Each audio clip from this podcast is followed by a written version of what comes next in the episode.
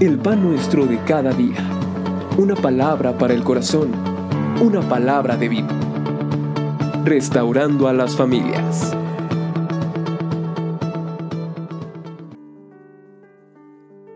Efesios capítulo número 1, versículo 11 y 12.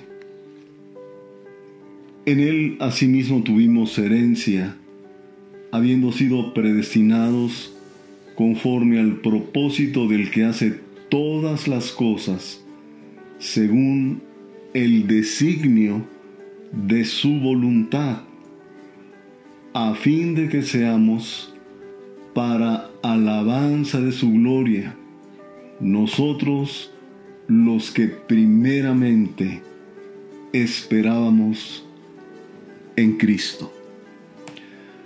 Amado Padre y Dios nuestro, en el nombre bendito y santo de Jesucristo, yo te ruego, mi Señor, que conforme a tu voluntad me permitas compartir, llevarles, guiarlos en esta meditación.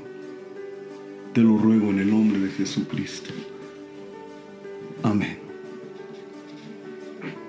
El apóstol Pablo, escribiendo a la iglesia en Éfeso, en la manera preciosa, ¿verdad? Les dice que en Cristo hemos tenido herencia. Hemos sido predestinados conforme al propósito del que hace todas las cosas según el designio de su voluntad. Hemos sido hechos para la alabanza para la gloria del Señor, conforme a lo que Él en su voluntad determinó hacer con nosotros. Para alabanza de su gloria es el tema del cual yo quiero hablarles.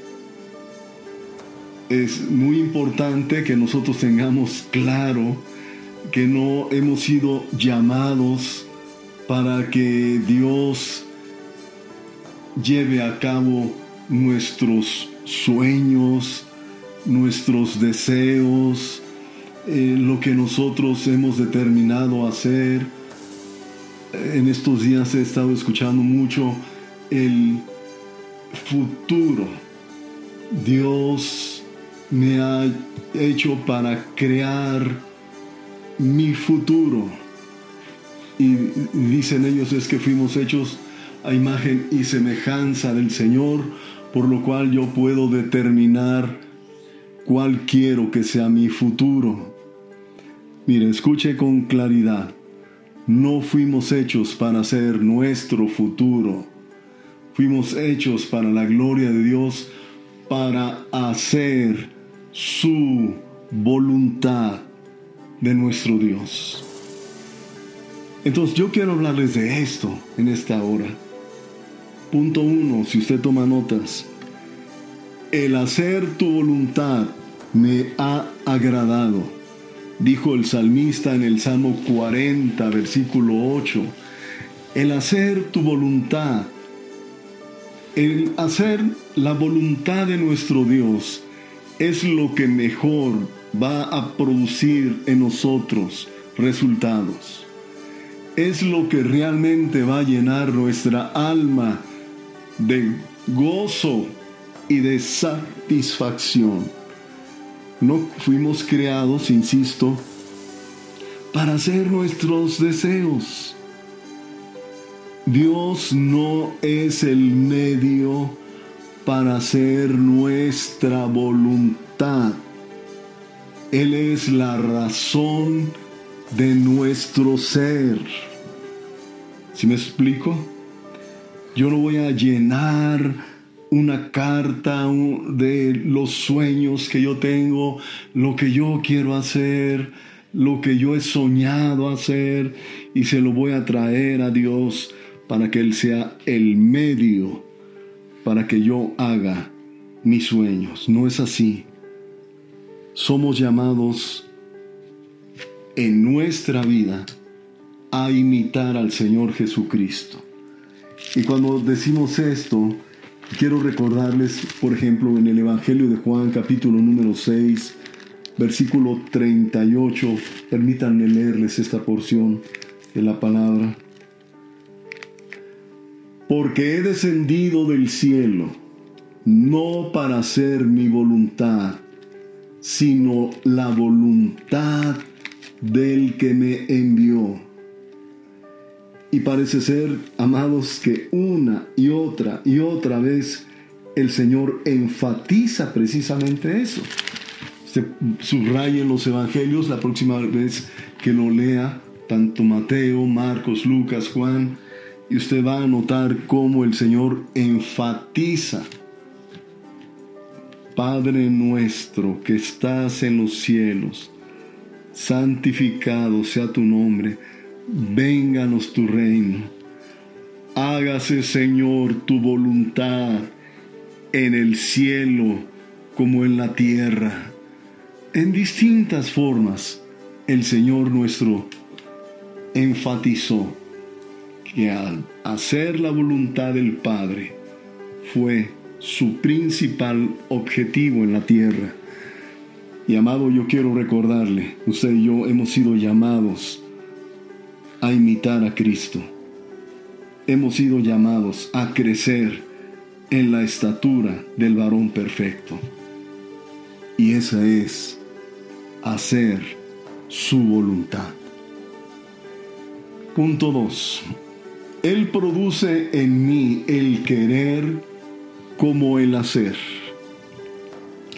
Este pasaje, cuando el apóstol Pablo en Filipenses capítulo 2, versículo número 13, habla de ello, algunos toman este pasaje y dicen, miren, miren, Dios pone en mí el querer como el hacer. Entonces yo he querido hacer un lugar donde todos sean cristianos, donde todos tengamos nuestras casas, haya fábricas y los que laboremos en ese lugar, todos seamos cristianos y nadie tenga falta de ningún bien, porque Dios pone en mí tanto el querer como el hacer. Miren, miren, escuche por favor. Filipenses 2, versículo número 13, efectivamente dice, porque Dios es el que en vosotros produce así el, como, así el querer como el hacer, note esto, por su buena voluntad. ¿Qué es esto? Que el Señor, cuando desea hacer algo en la vida de nosotros, Él va a producir en ti, número uno, el que usted conozca su voluntad. Y número dos, una vez que usted conoce su voluntad, Él va a poner en usted ese deseo de querer y de hacer lo que Él ha despertado en su corazón llevar a cabo. No que usted de repente ya tiene deseos de hacer tal o cual cosa, porque Dios pone el querer como el hacer. tranquilo. Pone el querer como el hacer en su voluntad de nuestro Señor. Punto número 3. Es la forma segura de agradar a Dios y dar fruto en nuestra vida y ministerio. Y cuando hablo de ministerio, hablo simplemente de la forma de servir. No estoy hablando de pastorado, apostolado o algo así. Cualquier ministerio. Porque la palabra ministerio es servicio, ministro, el que sirve. ¿Está claro? Voy a utilizar Colosenses capítulo número 1, si me lo permite, versículos número 9 y 10 para esto.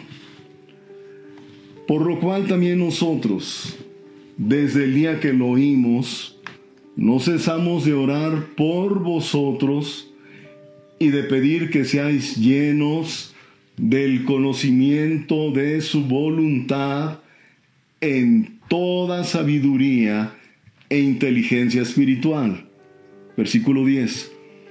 Para que andéis como es digno del Señor, agradándole en todo, llevando fruto en toda buena obra y creciendo en el conocimiento de Dios.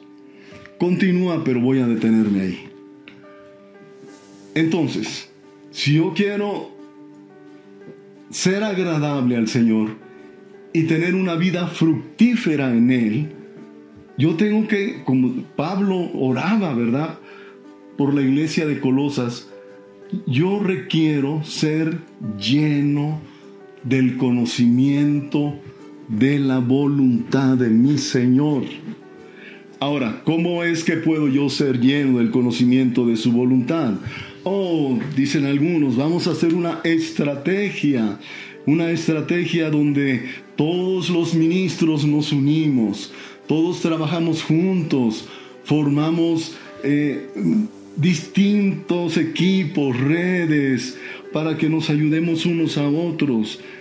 Y nos dan una serie de formas. Algunos actualmente están introduciendo en la iglesia, ¿verdad? Formas en las que queremos liderar, pero como si la iglesia fuera una empresa. Queremos hacer las cosas de acuerdo al modelo y a la manera como el mundo quiere que lo hagamos. Hermano, no estamos llamados a agradar al mundo, estamos llamados a agradar a Dios. Ahora, ¿Cómo soy lleno del conocimiento de la voluntad del Señor? Solamente hay una forma y es muy sencilla. Número uno, yo debo de conocer lo más posible las escrituras, la palabra de Dios. Porque si yo quiero conocer cómo piensa Dios, qué desea Dios, qué dice Dios de mí, de, mi plan, de, su plan para mi vida, es importante que yo conozca su palabra. Y desde luego, en segundo lugar, yo debo de caminar con Él. Si yo aprendo a caminar con Dios, yo aprendo a escuchar de su Santo Espíritu, aprendo a conocer la voz de Dios de tal manera que puedo guiar a la iglesia en, el propósito de Dios. Puedo guiar mi vida exactamente en lo que Él desea que yo haga no en lo que me conviene o quisiera o sueño o deseo, sino en lo que Él quiere, lleno del conocimiento de su voluntad. Esto va a producir en mí que sabiduría e inteligencia espiritual. Sabiduría, el conocimiento aplicado atinadamente. Inteligencia espiritual, el Señor me va a guiar con precisión los pasos, la forma. Hermanos, no hay una sola manera. Alguien está eh, diciendo últimamente, es que Dios hace nuevas todas las cosas, es que siempre debemos innovar, debemos de hacer cosas nuevas, creativas.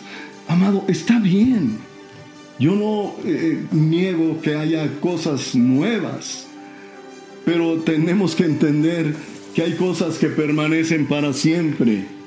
Como está escrito, el cielo y la tierra pasarán, pero mis palabras no pasarán, dijo el Señor. Entonces cuando la palabra nos enseña algo que categóricamente no cambia y alguien viene y nos dice, aquí hay algo nuevo, y no ha sido enseñado por la palabra, no está visto en la palabra, no está eh, como un fruto de la palabra, entonces yo quiero decirle que usted debe tener cuidado con lo que está eh, siendo enseñado. En toda sabiduría e inteligencia espiritual, como es digno del Señor, agradándole en todo. Digno del Señor es que nosotros lo vamos a hacer lo mejor posible. Y desde luego el hacer su voluntad, vamos a agradar a nuestro Señor. ¿Qué fue lo que agradó al Señor? Cuando el Señor Jesucristo salía, subía de las aguas, el Espíritu Santo vino sobre de él y se oyó la voz del cielo que dijo, Este es mi Hijo amado, en el cual tengo complacencia. Complacencia, gozo, lleno de placer. El Señor iba agradar totalmente al Padre. ¿Cómo lo iba a agradar? Haciendo su voluntad. Eso es lo que agrada al Señor. Llevando fruto en toda buena obra. ¿Usted quiere hacer buenas obras? Hay personas que están ampliando o motivando, ¿verdad? Que debemos eh, ampliar nuestro círculo de personas a las cuales les debemos dar. Debemos darles nuestra ropa, debemos darle nuestra sala, debemos darle nuestros... Mire, yo quiero decirle algo muy importante. Si usted quiere ser fructífero en Dios, hágalo conforme a su voluntad. Y si Él lo ha puesto para dar, Él lo va a hacer. Y va a ser usted un canal de bendición. Una persona que yo conozco que ha bendecido mucho a nuestra nación, nuestro amado hermano Wayne Myers. Un hombre que Dios ha colocado precisamente en esa forma, de dar y bendecir.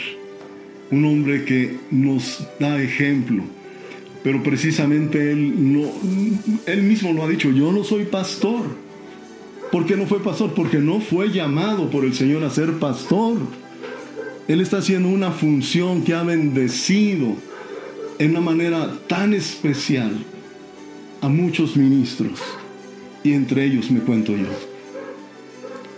Última parte. Creciendo en el conocimiento de Dios. Yo quiero crecer conociendo a Dios, quiero crecer cada vez más en Dios. Bueno, es muy importante que usted, amado, haga su voluntad. El hacer tu voluntad, Dios, me ha agradado. Amado Padre, gracias por la palabra. Gracias, Señor, por lo que tú hablas al corazón de mis hermanos y gracias Señor porque hemos sido creados para la alabanza de tu gloria. Amén amén.